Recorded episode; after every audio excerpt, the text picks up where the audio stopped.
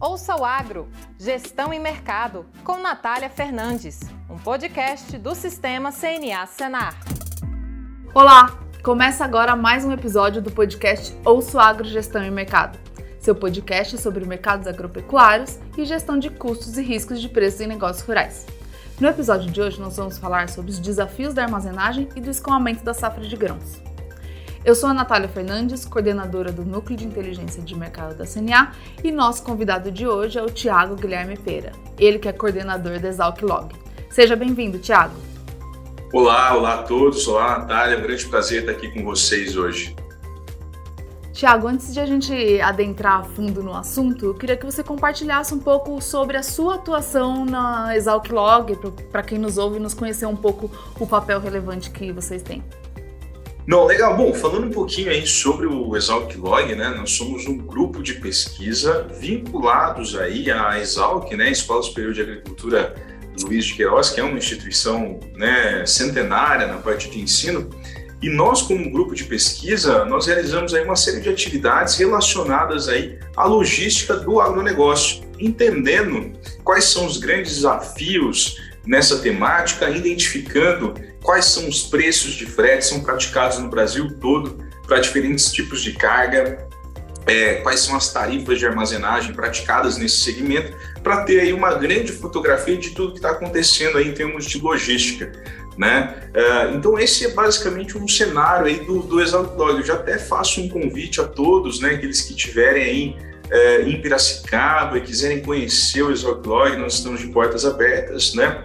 Aqui no campus é, da Exalc, em, Piracicaba. Inclusive, nós temos também aqui um museu de logística muito legal aí para aqueles que têm interesse aí em conhecer os mais é, diferentes tipos de equipamento aí ao longo da história aí da, da nossa infraestrutura. Legal, legal, Tiago. Bom, então entrando nesse assunto, a gente ouve falar de muito tempo, quem atua no agro, que um dos principais gargalos do setor é a questão de infraestrutura e logística. E a gente vê isso mais latente quando a gente passa por anos em que temos problemas tanto com armazenagem quanto escoamento da safra por diversos motivos, né? E então eu queria que você falasse sobre isso. O que a gente tem hoje de infraestrutura logística no Brasil relacionado ao agro evoluiu? Não? É, teve avanço significativo? A gente ainda vê esses desafios? A infraestrutura logística de hoje é a mesma de ontem? Bom, legal, ótima pergunta, né? E, e aí eu gostaria de fazer uma, antes de responder ela, fazer um panorama geral de algumas coisas, né?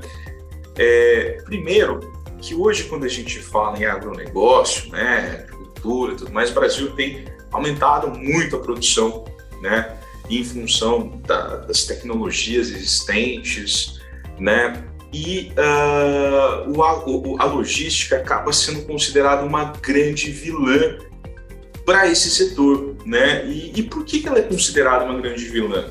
Né? Por que, que a gente tem aumentado muito a nossa produção? Né? Nós temos ficado cada vez mais competitivos nos custos de produção, uma série de outros fatores, mas a logística acaba sendo um, considerada uma grande vilã nesse sentido. E está muito associado a esse elemento da infraestrutura logística no país. Né? Basicamente, a gente tem visto o seguinte, que a nossa produção no agro tem é, aumentado mais do que a nossa infraestrutura de transporte. Isso gera uma série de desafios, uma série de gargalos. E quando a gente fala em infraestrutura de, de, de logística, nós estamos se referindo aí a tanto transporte quanto armazenagem, né? Uhum. Uh, então, nessa linha, vamos falar um pouquinho aí do, do, do transporte, depois a gente passa um pouquinho aí para a questão da armazenagem, né? Então, o Brasil hoje ele tem uma matriz de transporte, né, que é predominantemente rodoviária, né? As estatísticas oficiais dão conta de que mais ou menos nós transportamos de carga 60% por caminhões, de tudo que é movimentado de cargas no país. Por volta de 24% é, por ferrovias, 12% por hidrovias e o restante ali por outros modos de transporte, como, como aí, por exemplo, dutovias, né? Aí, uh, essa matriz de transporte, ela é boa para o Brasil? Ela não é boa para o Brasil. E por quê? Porque o Brasil é um país de dimensões continentais. E quando se usa mais rodovia, maior é o impacto econômico aí é, para aí o setor do agronegócio, por exemplo. Né? Um caminhão ele é um transporte de baixa eficiência energética. Né? Para a gente ter uma ideia, um caminhão de grãos, por exemplo, ele tem um rendimento de consumo de combustível de 2 km por litro. Né? Então, às vezes a gente reclama do nosso carro, né? Ó, oh, tá fazendo 10, tá fazendo 12, meu caminhão, ele é um transporte de baixa eficiência energética. Então, se a gente pega aí uma rota, né, como exemplo, uh, Sorriso Santos, né? Então, uma rota de grande volume de movimentação, 2 mil quilômetros. 2 mil quilômetros, se a gente dividir por 2 quilômetros por litro, dá mil litros de óleo diesel que é consumido nesse transporte. Mil litros de óleo diesel, né, é, ao preço, vamos considerar de R$ 5,50 aí o, o diesel, dá R$ 5.500. Dividido isso daqui por 37 toneladas, que é a capacidade média do, do caminhão dá 148 reais por tonelada só de é, diesel que tem nessa rota, enquanto que ferrovia e hidrovia é um transporte que é muito mais eficiente do ponto de vista energético. Né? E daí a gente tem essa necessidade de usar mais ferrovias e usar mais hidrovias. Né? E, e mais especificamente hoje, se a gente for tirar uma distância média do Brasil para o setor do agro, né, é por volta de 1.200 quilômetros, tá? de acordo com os estudos nossos, ou seja, é uma distância muito elevada, né, que é, se você usa a rodovia, acaba sendo, é, acaba uh, uh, deixando a competitividade, competitividade nossa ruim, né? a gente perde competitividade. E quanto mais o Brasil consegue ampliar essa vantagem logística, mais a gente consegue se tornar mais barato, tanto no mercado doméstico, né, de bens e serviços, quanto também para exportar mais ou até mesmo para importar insumos importantes aí no setor. Né? É, e por que, que a gente tem uma infraestrutura que ela é predominantemente rodoviária? Né? Uh, porque nós temos uma oferta de infraestrutura extremamente desbalanceada. Né? Só para a gente ter uma ordem de grandeza, nós temos 210, 211 mil quilômetros de rodovias que são pavimentadas no país, frente a apenas 30 mil quilômetros de ferrovia, extensão da malha, né? sendo que desses 30 mil, apenas um terço de fato tem operação comercial e por volta de 22 mil quilômetros de hidrovia. Ou seja, existe uma, um desequilíbrio aqui na oferta de infraestrutura.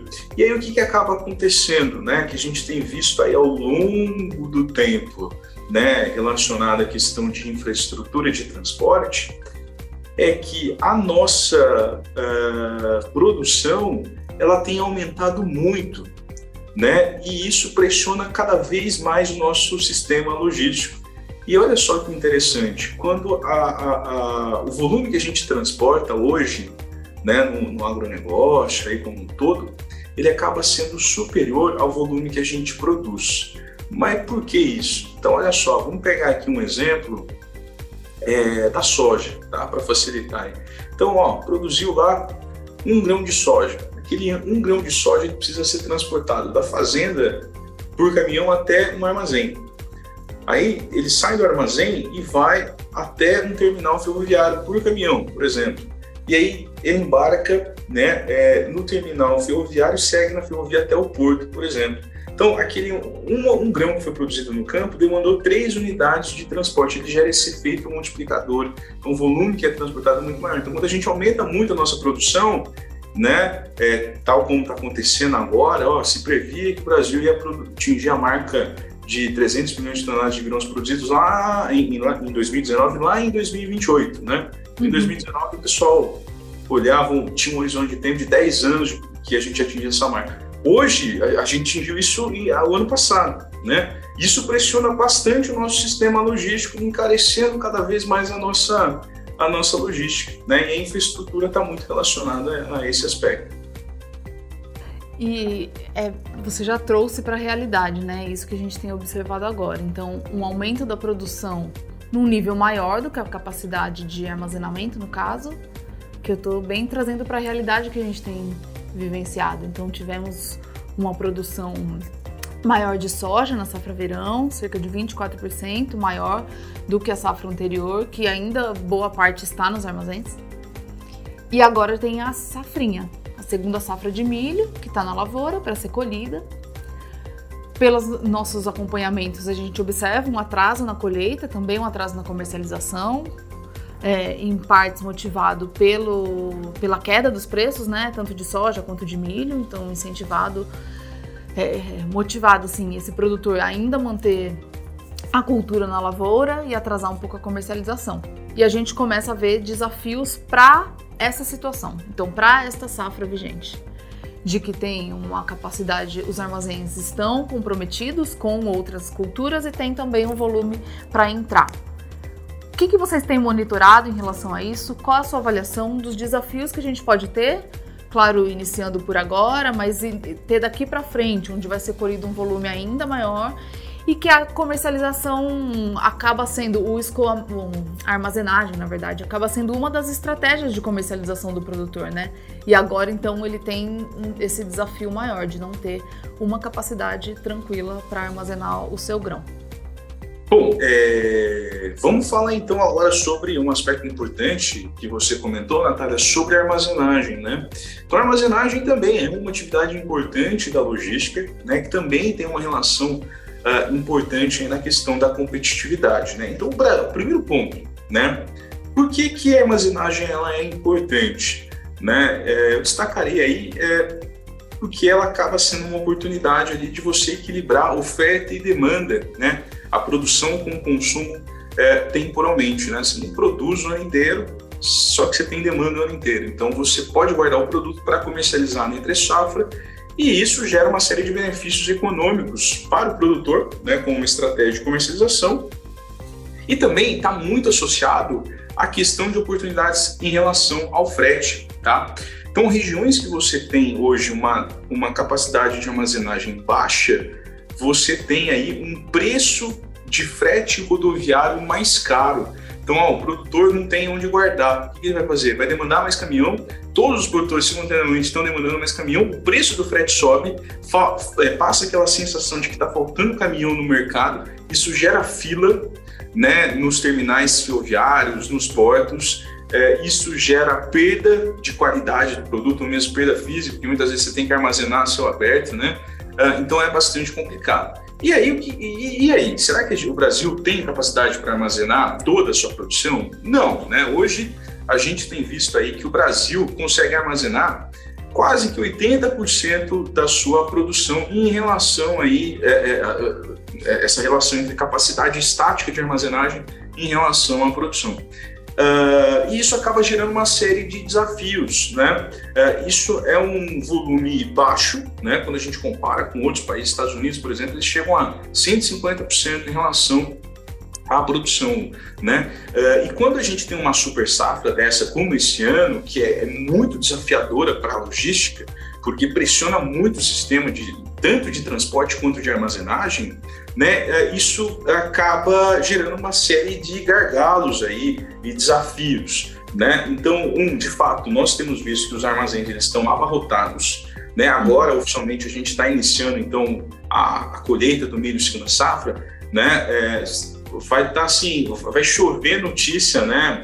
Na mídia, vocês vão ver aí aquelas fotos dos armazéns, né? É, é, aquela, aquela armazenagem a céu aberto do lado dos armazéns, né? É, e notícias, manchetes falando, oh, falta de capacidade de armazenagem. Todo ano é a mesma história, né? E todo ano a gente está ficando cada vez mais com déficit de armazenagem, né? Porque a produção nossa tem aumentado mais do que a infraestrutura também de armazenagem. Isso acaba sendo penalizando bastante aí é, o setor como um todo. Interessante, Tiago. Então agora para o segundo semestre, né, a gente já tem esse volume maior da safra, da segunda safra de milho entrando e depois a safra de verão de novo.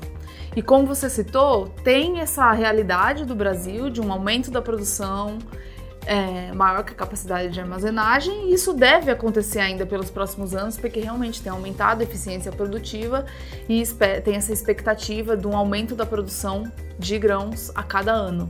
Então continua realmente sendo um dos principais gargalos essa questão que a gente está comentando de infraestrutura logística. Mas relacionado à questão de armazenagem, para o segundo semestre agora, com a, o, um volume maior de colheita do milho segunda safra, essa necessidade do produtor de utilizar a armazenagem para questão estratégica de comercialização. Você acredita que pode? Quais são os desafios para esse segundo semestre? Se isso pode chegar a afetar a safra de verão de 2024, né? E que comprometimento que pode ter também relacionado ao escoamento da produção depois? Bom, vamos lá. Quando se tem aí uma super safra, né, principalmente agora, eh, iniciando aí esse milho que a gente chama de de safrinha, mas na verdade é um safrão, né? Um volume grande, né? E isso acaba trazendo muito uh, desafio aí para a logística, porque já logo de cara nós temos dois grandes problemas. Um é a falta de armazenagem, né? Ó, então não tem armazém para todo mundo. Tem regiões que vai sofrer muito aí com a questão da falta de armazenagem. O produtor vai se sentir muitas vezes ali é obrigado a comercializar logo na época que ele faz a colheita, né? Já vai ter que colocar no caminhão para fazer a entrega. Isso vai demandar muito serviço de transporte, o preço do frete vai subir. Né? Então, a gente já está num patamar de preço de frete bastante elevado no país, né, no transporte rodoviário de cargas, principalmente no segmento do agro, né, é, é muito em função dessa elevada elevado preço do diesel que aconteceu uhum. é, no cenário de pandemia, né, e principalmente ali da guerra Ucrânia-Rússia, é, a gente está num nível relativamente recorde aí de, de, de, de, frete, e agora nesse segundo semestre a gente já pode esperar um aumento de frete bastante significativo em regiões de alta produção, aí, de alta colheita de milho. Né? Isso pode trazer, refletir né, é, no, no, no, início do próximo ano, né, já com startando, né, iniciando ali a colheita com nível de, pré, de preço de frete também bastante elevado. Essa é uma grande preocupação, né, e, e tudo isso tem a, a, o setor de logística está acompanhando de perto a questão do diesel, né. Se de fato a gente conseguir arrefecer esse preço do diesel, é, isso pode trazer uma, uma amenizar um pouco essa situação é, do custo logístico nosso, é, pensando aí nesse semestre, no início da próxima safra. Né? Agora, se esse o diesel não, não ceder ou subir, aí a gente vai batendo novos recordes é, nos preços de frete, consequentemente isso acaba afetando todo mundo, né? E o produtor aí principalmente. Sim, de novo a gente acaba entrando nesse assunto de elevação de custos, que a gente veio de um ano com custos bastante elevados de produção, é, muito puxado pelo preço de fertilizantes, né, mas também de outros insumos, como você citou a questão do diesel. Agora deu uma recuada no preço de, de, diesel, um pouco também uma recuada no preço de insumos, mas com essa perspectiva aí de aumento do frete, que com certeza vai impactar o produtor, ainda mais no momento que ele tem passado, como a gente falou, por preços de venda do seu produto mais baixos, é, que tem caído significativamente já em 2023. Então fica esse desafio e, um, e um, possivelmente uma, um estreitamento né, da margem da, das atividades mais desafio para o produtor gerenciar aí daqui para frente. Você citou em relação a, a esse comprometimento do frete, é, eu queria que você trouxesse um pouco mais a visão do que vocês têm acompanhado da, da trajetória, né? De evolução dos, dos custos com frete, também relacionado um pouco às regiões que sofrem um pouco mais com elevação do custo do frete, relacionado a esse cenário esperado para 2023. Bom, vamos lá. O mercado de fretes aí no, no, no agronegócio, né, de uma forma geral, ele é um mercado muito volátil, muito arriscado ali, de certa forma, né? Então é comum você ver variações no preço de frete, assim, de 30% a 40% ao longo do ano, né? Muitas vezes uma volatilidade superior até o Bitcoin, né? É, então, uh, por ser um mercado que ele está uh, é, atuando de forma muito concorrencial, qualquer fator de oferta e demanda está influenciando nesse preço de frete. Historicamente, a gente tem visto aí um crescimento do nível do preço de frete no Brasil, inclusive acima da inflação, né?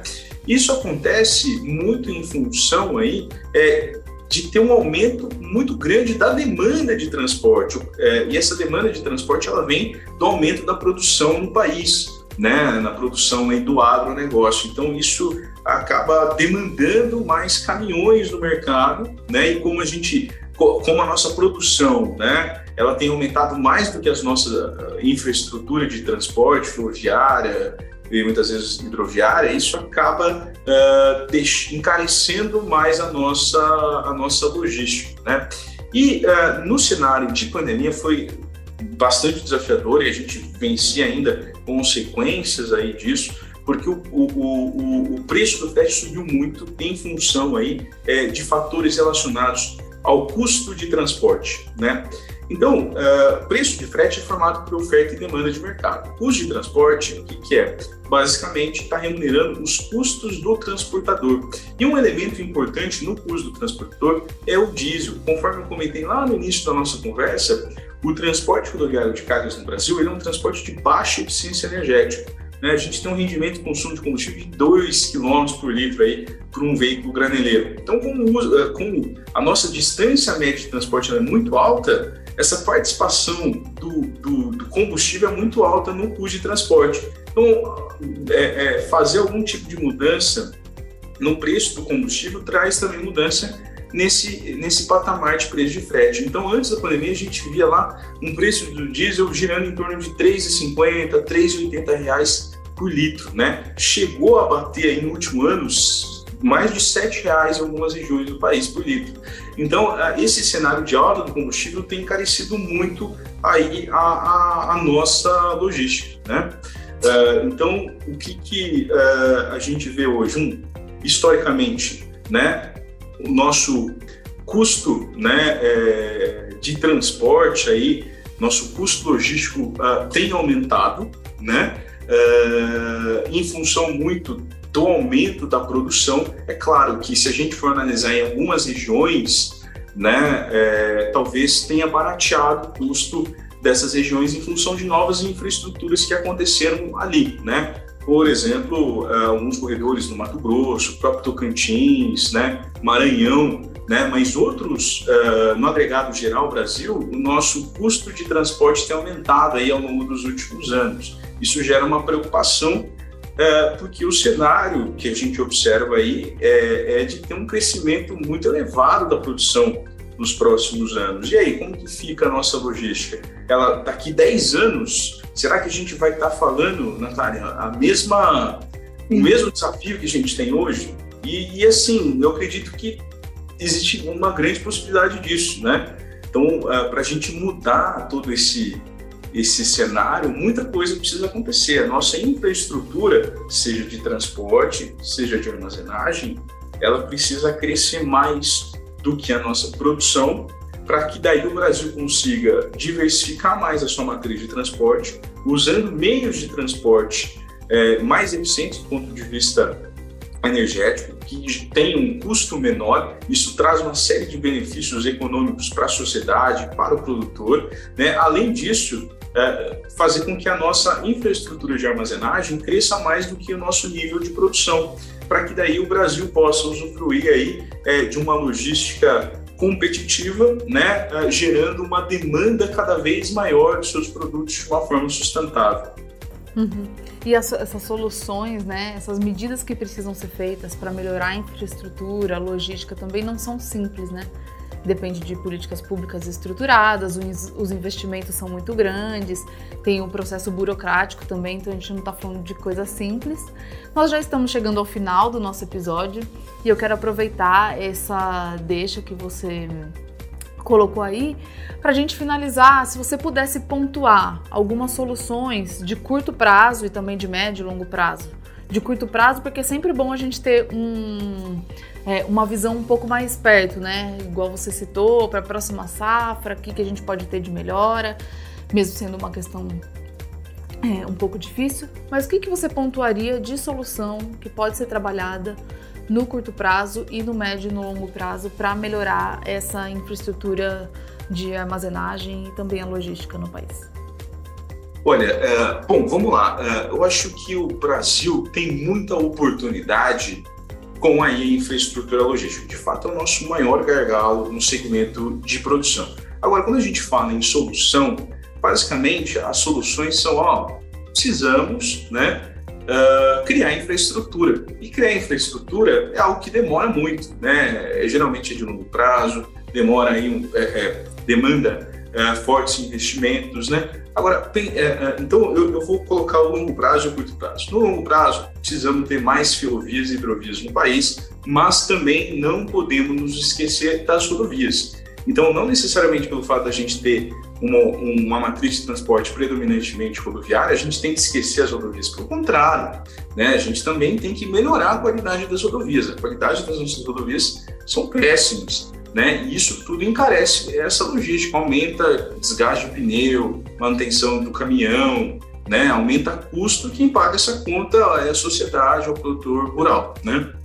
Então, uh, precisamos aí uh, também investir mais em infraestrutura de armazenagem para pelo menos essa infraestrutura de armazenagem, né, a capacidade se igualar à produção, capacidade estática se igualar à produção.